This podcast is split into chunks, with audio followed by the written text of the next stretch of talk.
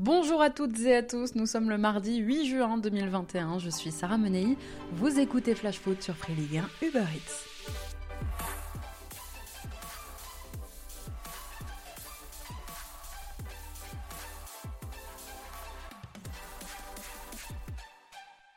Cette fois, c'est terminé. À 43 ans, Vittorino Hilton raccroche les crampons. Montpellier a annoncé hier la fin du chapitre sportif au club de son Capitao. Avec plus de 350 matchs disputés en 10 ans sous les couleurs de Montpellier et la moitié de sa carrière passée dans l'Hérault, le vétéran de la Ligue 1 laisse derrière lui un héritage et un souvenir impérissable. Au MHSC, Vittorino Hilton aura connu un titre de champion de France dès sa première saison avant de passer la barre des 40 ans et de devenir le joueur le plus âgé à avoir joué dans les 5 grands championnats tête, euh, des fois, je, me demande si, si je suis pas un fou. Arrivé en fin de contrat, le Brésilien ne prolongera donc pas l'aventure sur le terrain avec Montpellier, mais le club lui a proposé une reconversion. Le président Laurent Nicolin lui a proposé de continuer l'aventure dans de nouvelles missions. Les deux parties se sont donné le temps de la réflexion. En attendant, on regrettera qu'à cause du Covid, il n'y ait pas eu d'adieu à la Mosson avec du public. Le club a quand même annoncé que Vittorino Hilton sera honoré au stade dès que possible.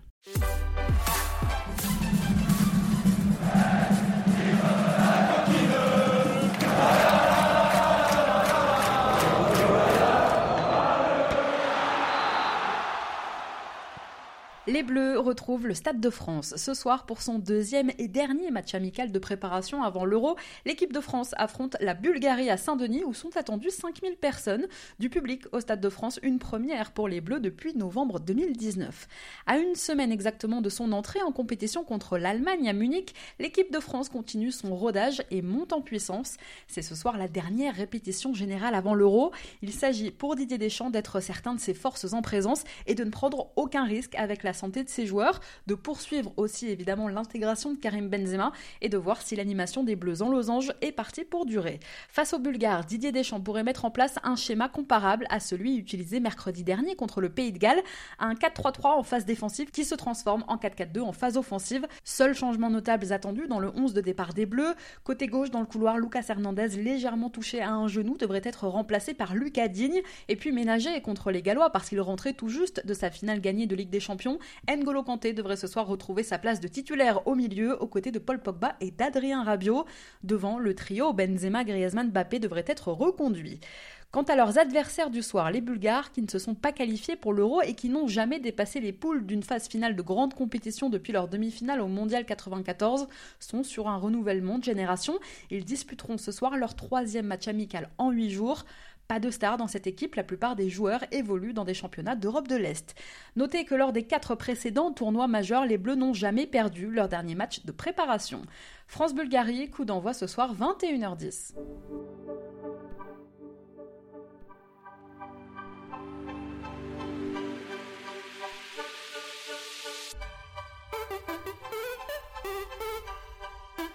C'est mon cœur qui parle. Et vous avez un chef d'espoir qui est une retenue.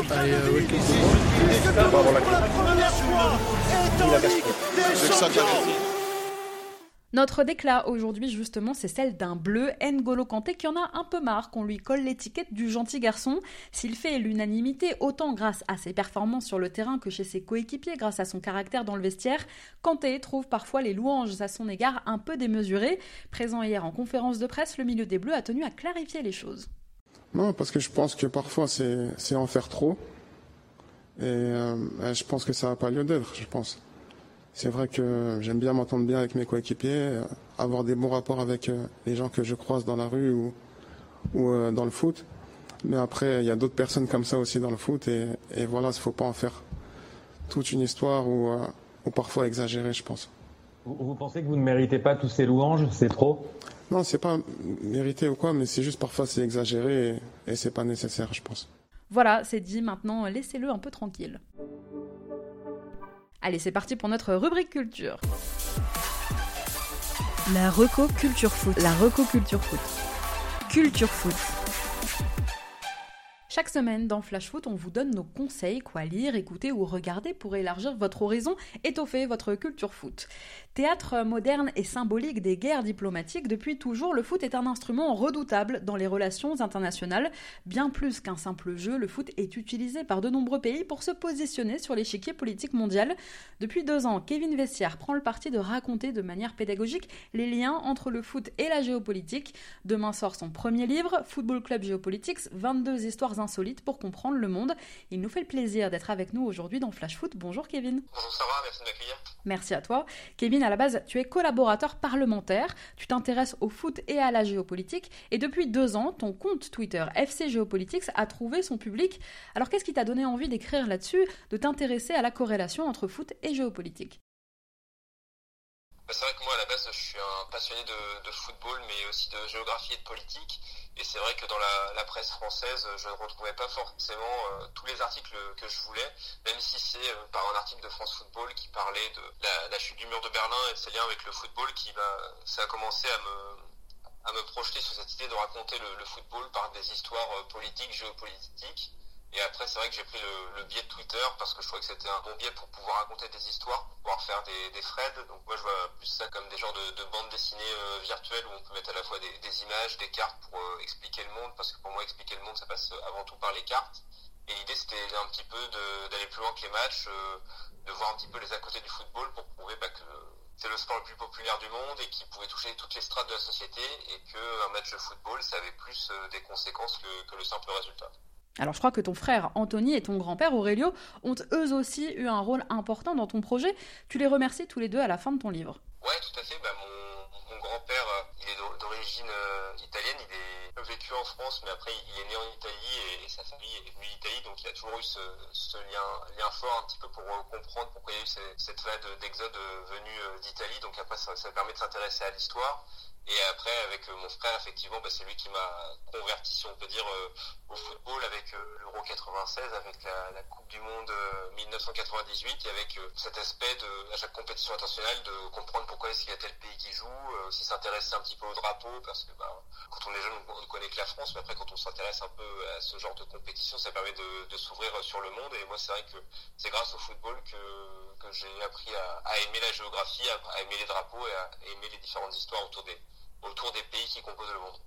Alors, dans ton livre, Kevin, on retrouve, comme son nom l'indique, 22 histoires de matchs, de sélection, des histoires qui ont bien souvent dépassé l'histoire du foot. Tu nous parles d'un possible Russie-Ukraine à l'Euro qui arrive, ces deux nations qualifiées, et forcément, ça nous parle beaucoup en ce moment, et d'ailleurs, ça nous parle beaucoup depuis l'annexion de la Crimée il y a 7 ans maintenant. L'Ukraine qui a provoqué ce week-end, tu as dû le voir d'ailleurs, la colère de Moscou au moment de dévoiler les tenues de l'Euro sur lesquelles figure la Crimée annexée par la Russie et quelques slogans nationalistes ukrainiens. Il y aura aussi, et ça c'est sûr, un Angleterre-Écosse dans le même groupe pour l'euro, sur fond de Brexit et de volonté d'une partie des Écossais d'être indépendants du Royaume-Uni. Il y a aussi ces rencontres entre l'Arménie et l'Azerbaïdjan, tu appelles ça les matchs impossibles. Et puis il y a les récits d'émancipation du Groenland à l'île de Pâques en passant par la guerre des Malouines entre l'Angleterre et l'Argentine en pleine Coupe du Monde 86 ou encore autre véritable guerre aussi pour le coup, la guerre de Senteur entre le Salvador et le Honduras que tu racontes aussi dans ton livre, conflit territorial armé en juillet 69 alors que les deux pays doivent jouer un match de qualif pour la Coupe du Monde 70. Alors quelle histoire t'a le plus marqué Kevin parmi ces 22 récits? Laquelle as-tu pris le plus plaisir à raconter et pourquoi? Celle qui m'a entre guillemets le, plus intéressé, c'était euh, celle sur euh, entre le, Honduras et le, Salvador euh, sur cette guerre du football. C'est la première fois qu'on parlait de guerre en référence à un match et c'est vrai que ce match a été, euh, comment dire, euh, un petit peu vendu à la presse comme un match qui déclenchait ensuite la guerre entre le, Honduras et le Salvador. Mais il fallait aller plus loin que, que ça pour comprendre pourquoi il y avait eu autant de débordements durant ce match. Donc là, c'était un match assez important entre le Honduras et le Salvador, qui sont deux vrais pays de football. Et il y avait la qualification à la Coupe du Monde 1970. Et c'est vrai qu'une victoire de l'une ou de, l'autre équipe aurait permis la qualification à ce mondial-là. Mais dans le même temps, il y avait euh, une confrontation territoriale entre le Honduras et le Salvador, parce que d'un côté, il y avait euh, le Honduras qui était euh, un pays grand, mais qui n'était pas extrêmement peuplé, le Salvador qui était plus petit, pays voisin, avec une population beaucoup plus importante. Et les Salvadoriens ont commencé à à comment dire, émigrer sur, sur les terres du Honduras pour récupérer les terres, mais euh, cette émigration migration s'expliquait parce que il y avait une volonté politique de part et d'autre, donc Salvador et Honduras, de confisquer les terres pour les plus riches. Et donc c'est vrai que c'était les, populations les plus pauvres qui étaient prises dans cet étau-là. Et après, bah, deux gouvernements du Honduras et le Salvador ont attisé les braises nationalistes et encore plus quand il y a eu le match Honduras-Salvador parce que c'est vrai qu'une équipe nationale ça génère beaucoup de, de passion nationaliste autour de ces confrontations-là. Et donc, eh ben, il y a eu euh, trois matchs qui ont eu lieu avec à chaque fois euh, beaucoup de beaucoup de violence, euh, beaucoup de beaucoup de morts, avec à la fin la victoire après, avec cette victoire du Salvador, ça, a déclenché une guerre terrible entre ces deux pays. Et puis, cette guerre a été, très courte parce que les deux pays étaient déjà ruinés. Et donc ça prouve bien que, bah, le football peut être un, catalyseur pour ce genre euh, d'événements terribles, mais ça ça peut pas en être euh, la cause. Il y a toujours, euh, faut toujours un petit peu gratter derrière cette histoire-là pour comprendre pourquoi est-ce qu'il y a eu une instrumentalisation du football. Et dans les 22 histoires que je raconte, c'est souvent cette histoire-là, c'est-à-dire que le ballon rond est instrumentalisé de différentes manières pour pouvoir porter des, des, causes diverses. Et là, dans ce cas-là, c'était effectivement pour pour porter des causes nationalistes et ça s'est malheureusement terminé par, par la guerre. Problème démographique, problème de répartition des terres et des richesses entre le Salvador et le Honduras et au final en 69 trois matchs sous très haute tension. Il y a une phrase que j'aime beaucoup dans la préface de ton livre Kevin qui est signée à Pascal Boniface, il dit les petites histoires sont au rendez-vous de la grande.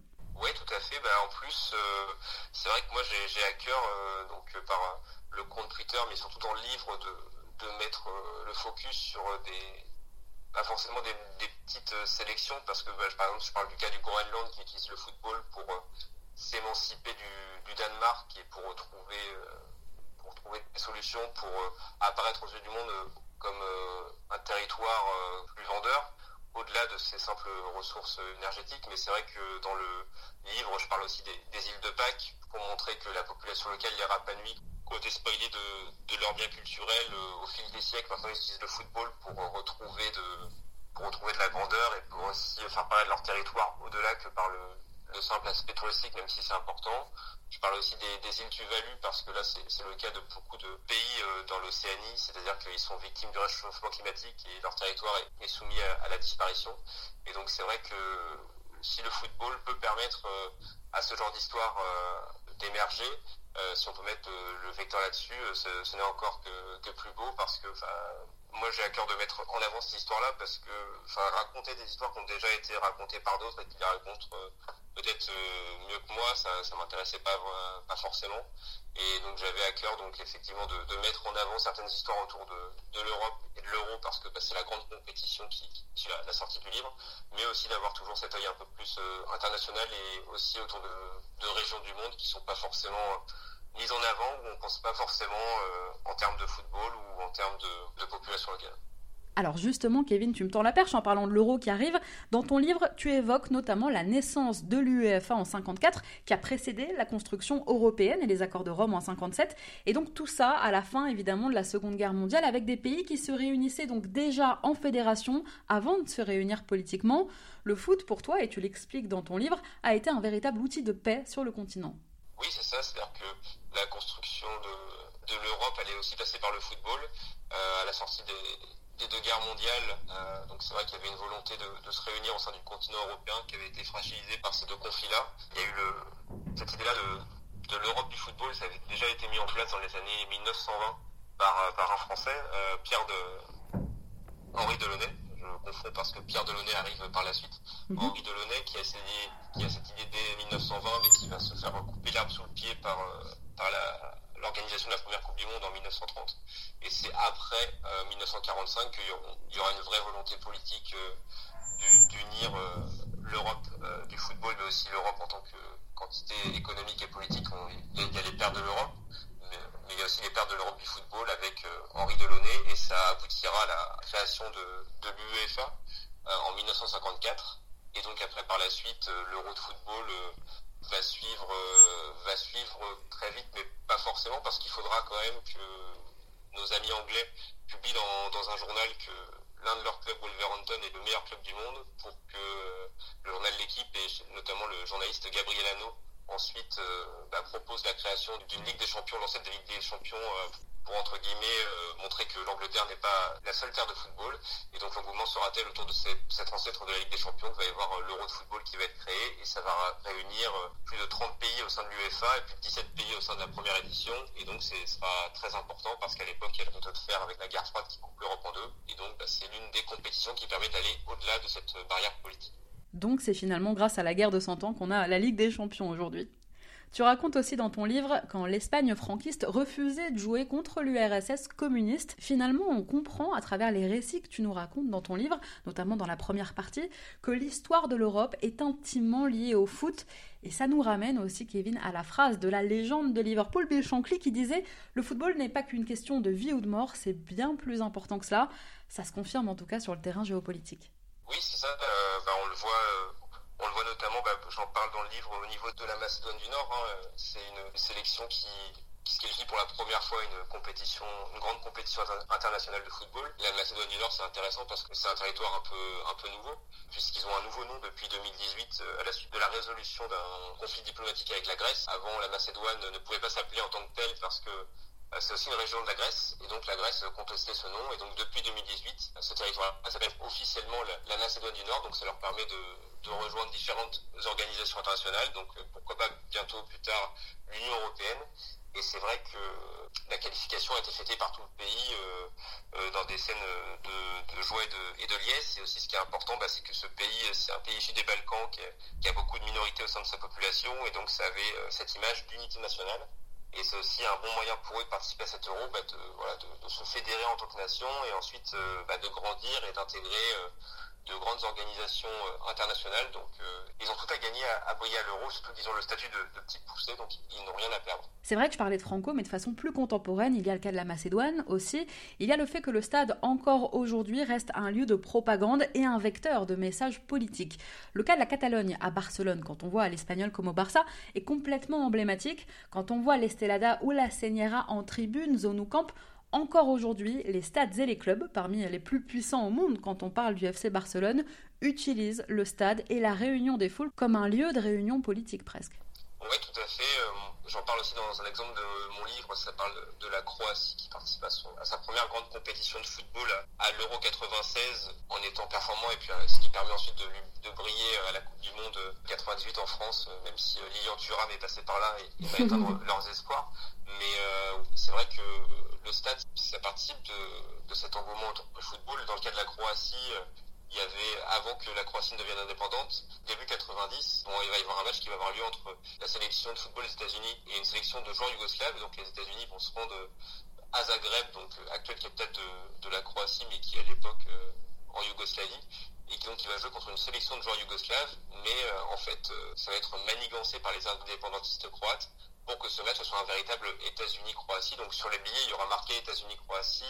Euh, dans le stade, il y aura, une foule euh, en liesse qui chantera des, chants euh, patriotiques croates. Il y aura aussi tout ce qui est drapeau. Au niveau des maillots, ce sera aussi le, fameux maillot à damier qui sera là. Donc tout a été mis en scène pour représenter la Croatie en tant que nation, en tant qu'équipe nationale. Et c'est vrai que les États-Unis n'ont pas vraiment fait attention avant le match parce que bah, c'était une équipe encore moribonde à l'époque et qui cherchait surtout à à parcourir le monde pour, euh, pour performer. Mais la Croatie euh, voit ce match-là comme euh, son premier match international de football. La FIFA a tout fait pour le faire annuler parce qu'il était après en relation complexe avec la Yougoslavie, mais pour la, pour la Croatie, c'est son premier match international. Et après, bah, ça, on voit qu'il y a un lien très fort entre Croatie et football, puisque bah, ça permet à ce petit pays de, de briller aux yeux du monde. Et ça l'a encore de s'imposer. Ouais, c'est ça. Et de, ça l'a encore plus prouvé lors, de la dernière Coupe du Monde, puisqu'ils ont été jusqu'en finale. Alors, à l'époque, c'est la Croatie de Boban, de Souker, et aujourd'hui, ils ont même un ballon d'or croate. Alors justement, tu en parles effectivement, la manière dont les sélections, dont les pays ont utilisé le foot comme vecteur d'émancipation, avec une volonté d'indépendance, l'histoire politique donc du football croate, ou la volonté d'indépendance du Groenland, dont tu parlais tout à l'heure. Mais il y a aussi les États qui se servent du foot comme d'un soft power diplomatico-sportif, des États qui mettent en place une diplomatie sportive. Le Qatar l'a bien compris, il y a dix ans, le foot lui permet aujourd'hui de se placer sur l'échiquier politique mondial, comme plusieurs autres pays du Golfe qui lissent eux aussi leur image grâce au sport, c'est le sport washing. C'est une promotion de l'image en rachetant des clubs ou en organisant des événements internationaux comme la Coupe du Monde qui va bientôt arriver. Mais du coup, ces attributions ou ces rachats de clubs posent aussi, Kevin, question au niveau de l'éthique, non? Euh, Oui, c'est sûr, bah, surtout au niveau du, cas de l'Arabie Saoudite qui, lui, met en place des moyens pour être une nation grandissante au, niveau du, sport, mais il le fait de manière très offensive depuis quelques années puisqu'il rachète des droits de, de, compétition où il permet, où il il, accueille des compétitions euh, assez importantes pour mettre en lumière euh, son territoire et ainsi euh, pour comment dire rendre son territoire plus vendeur et pour pour faire oublier un petit peu cette image délétère de, autour de l'Arabie Saoudite, autour des droits de l'homme, autour de de la guerre au Yémen. c'est vrai que le, Qatar utilise aussi ce biais-là, mais le Qatar le, le fait depuis plus longtemps et le fait peut-être de manière aussi plus habile, puisque bah, eux aussi, effectivement, on l'a vu avec la polémique qui est née autour des, des, ouvriers morts euh, pour la construction des stades de, la Coupe du Monde 2022, ça, ça leur fait euh, beaucoup de mal parce qu'ils bah, ont cette idée de faire une Coupe du Monde 2022 sur leur territoire pour montrer que le, que, que le Qatar est, est, un grand pays, euh, même malgré, Ouvert, le, fait malgré le fait qu'il soit tout petit. Mais euh, c'est vrai que ouais, cette question se, se pose. Il y, a, il y, a, la Chine aussi qui investit beaucoup dans le sport, qui veut accueillir une Coupe du Monde pour euh, changer son image aux yeux du monde et, et pas avoir cette image de, régime répressif, notamment vis-à-vis de la, minorité des Ouïghours. Mais euh, le Qatar, c'est vrai que c'est un peu le, le, leader mondial au niveau de, de l'utilisation du sport en tant que, puissance douce, en tant que soft power, pour grandir sur, sur la scène internationale. Et euh, bah, la consécration, c'est la Coupe du Monde 2022 euh, qui va qui va avoir lieu dans, dans un an. L'Arabie Saoudite, qui est son voisin et, rival historique, euh, cherche à, limiter parce que bah, ça, les rend jaloux de voir le Qatar briller autant sur sur la scène mondiale et d'avoir une image positive. Mais pour Manchester United, ils ont essayé aussi avec Newcastle. Il y a aussi une rumeur autour de l'Olympique de Marseille, mais pour l'instant, bah, ils n'ont pas pas réussi, notamment parce que le Qatar a, tellement de liens dans le dans dans les organes politiques du football que bah, ils veulent pas voir leur grand rival euh, aller dans leur précaré. Justement, en Ligue 1, ça pourrait arriver avec euh, le Qatar, bien sûr, au Paris Saint-Germain, et le possible rachat de l'Olympique de Marseille par un fonds saoudien. Tu crois, toi, coup En fait, la possibilité que l'Arabie Saoudite rachète un club, et notamment l'Olympique euh, de Marseille, euh, c'est crédible. Après, le problème, c'est qu'avec toutes les suppositions de, rachat de l'Olympique de Marseille, il y a beaucoup de bruit, mais il y a rarement euh, d'actes concrets. Et c'est vrai qu'encore plus avec le, cas Ajroudi, où j'avais fait un sujet pour poser les choses à plat et pour montrer que, que l'Arabie Saoudite, que l'État de l'Arabie Saoudite investisse dans, dans le club de l'Olympique de Marseille, ça pouvait avoir du sens, mais euh, que ça aurait du sens que quand l'Arabie Saoudite aurait abandonné toutes les voies possibles pour acheter un club de première ligue, parce que pour eux, c'est vraiment euh, le club de première ligue qui peut leur, les permettre de faire briller. Euh, c'est vrai que l'Olympique de Marseille a, a beaucoup de, de qualités euh, à leurs yeux, mais la priorité, ça reste la première ligue. Et c'est vrai que, que ce soit avec le, le cas Roudy, où il y, a, y, a, toujours des rumeurs autour du rachat de l'OM, euh, c'est vrai qu'il y, y a, toujours des intérêts qui sont montrés de la part de l'État de l'Arabie Saoudite, mais bon, euh, pour un rachat, tant qu'il n'y a pas de cash, ça veut, ça veut, dire qu'il n'y a pas de, il pas de rachat, quoi. Donc, on peut encore attendre un peu. Moi, je pense plus que l'Arabie Saoudite va s'intéresser à la première ligue parce que ça reste euh, la ligue euh, la plus médiatisée au monde. Et pourquoi pas l'Olympique de Marseille, mais pour l'instant on en est encore très loin. Bon, ce soir, Kevin, 21h10, France-Bulgarie, dernier match de prépa des Bleus avant l'Euro, on en parlait tout à l'heure. En dehors du plan sportif, à part 93 et la qualif ratée, le traumatisme, est-ce que tu as une anecdote géopolitique sur les rapports entre nos deux pays? Euh, Malheureusement, je n'ai pas, pas beaucoup d'histoire, mis à part effectivement ce, ce but de Kostalinov que j'ai euh, j'ai été né, mais j'ai aucun souvenir de, de ce but-là. Mais euh, non, mais sinon c'est vrai que c'est intéressant avec la Bulgarie euh, et c'est aussi le cas avec tous ces pays d'Europe de l'Est, c'est qu'on on voit que euh, ils avaient des grandes sélections euh, dans les années 90, que ce soit Bulgarie, Roumanie, à la Coupe du Monde 94, et que depuis, bah, avec la, la, fin des régimes communistes, avec ces régimes qui étaient centralisateurs du sport au niveau national, ils ont beaucoup plus de mal à, se relever. Il y a aussi l'arrêt Bosman qui, qui met à mal tous les championnats disons, mineurs euh, européens. Et c'est vrai que tous ces pays-là euh, d'Europe de l'Est qui avant étaient des, nations qui comptaient euh, sur la scène européenne ont plus de mal. on le voit avec donc la Bulgarie qui, n'est pas qualifiée pour l'euro, mais là c'est vrai que ça fera un, bon sparring partner pour pour la France, bah, qui j'espère gagnera pour garder pour avoir de la confiance et puis pour affronter bah, la grande Allemagne mardi prochain. Merci beaucoup Kevin d'avoir été avec nous aujourd'hui dans Flash Foot. Merci. Je rappelle que ton livre Football Club Geopolitics 22 histoires insolites pour comprendre le monde sort demain aux éditions Max Milo. Et puis vous pourrez retrouver Kevin sur Podio pendant l'Euro, 13 pastilles audio à retrouver à partir du 11 juin pendant toute la compétition avec chaque jour un focus sur l'équipe qui joue ce jour-là. Merci à tous d'avoir été avec nous. C'était Flash Foot sur Free Ligue 1 Uber Eats et c'était la dernière de la saison. C'était Sarah Menei. C'était un plaisir de vous raconter la Ligue 1 depuis août dernier. Passez un très bel été et un bel euro en espérant que les Bleus ramènent la coupe à la maison. De sens. De chance mélange meilleur d'un goût d'ailleurs et d'un goût de France. Millions de supporters quand je pose. Mon nom sur ta liste et sur mon maillot dans le dos. Mon nom en bleu. Mon nom en bleu. Note-le, écris mon nom en bleu, écris mon nom en bleu, écris mon nom en bleu. Note-le, écris mon nom en bleu, hein.